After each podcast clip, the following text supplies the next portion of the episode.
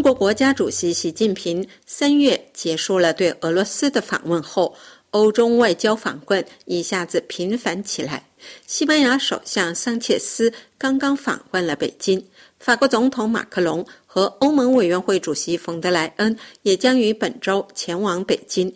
德国外长贝尔伯克也计划于四月中旬访问北京。欧洲人这么急切地访问北京是为哪般呢？欧洲和德中关系处于什么状况呢？中国对台湾的武力威胁和中国扶持俄国的立场，让欧洲人坐卧不安。欧盟委员会主席冯德莱恩打出了要对中国更强硬的信号。德国经济部长哈贝克也在进一步限制德国与中国的经贸关系。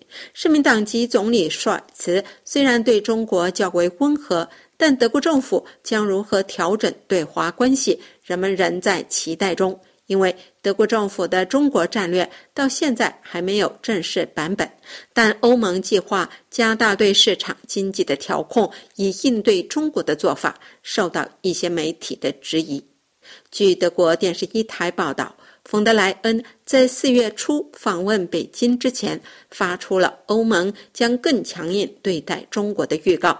他对中国在俄乌战争中将站在哪一边不抱幻想。他就习近平访问莫斯科一事表示：“我们看见了一个真正的友谊秀。中国不仅寻求新的世界秩序，而且中国视普京的虚弱为机遇。习近平的追求是要让中国成为世界最强国。”就在不久前，冯德莱恩访问了华盛顿。美方向欧盟委员会主席明确表示，欧洲应更好地控制其在中国的投资。这首先意味着德国的投资，因为德国与中国的贸易额比其他欧盟大国的加起来还要大。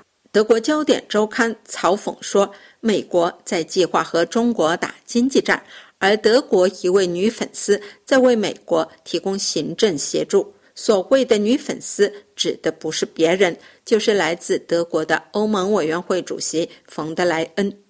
作为领先的欧洲政治家，他现在首先采纳了经济干预主义思想。他希望欧盟不仅控制和指导自己的当局，最好还要能控制和指导私营经济。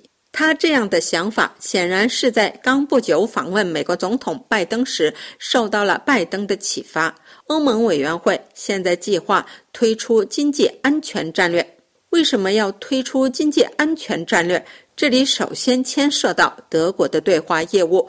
中国是德国在亚洲最大的贸易伙伴。德国和中国之间的进出口额为两千九百八十二亿欧元，超过了与美国、荷兰和法国贸易关系的总值。对德国经济来说，如何与拥有十四亿客户的中国打交道，具有战略意义。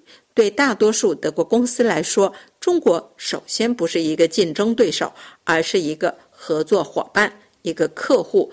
有时还是一个外国朋友。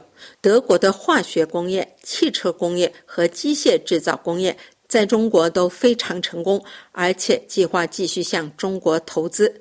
但自由市场思维不再被视为是繁荣的保证，而是一种安全风险。美国想和中国打经济战，而德国公司的老板们也被拖着去参战。通过官方对外投资的衰减，他们相当于将收到征兵通知，而冯德莱恩已经签署了相关文件。这是柏林登兰法国国际广播电台中文部柏林飞鸿专栏节目。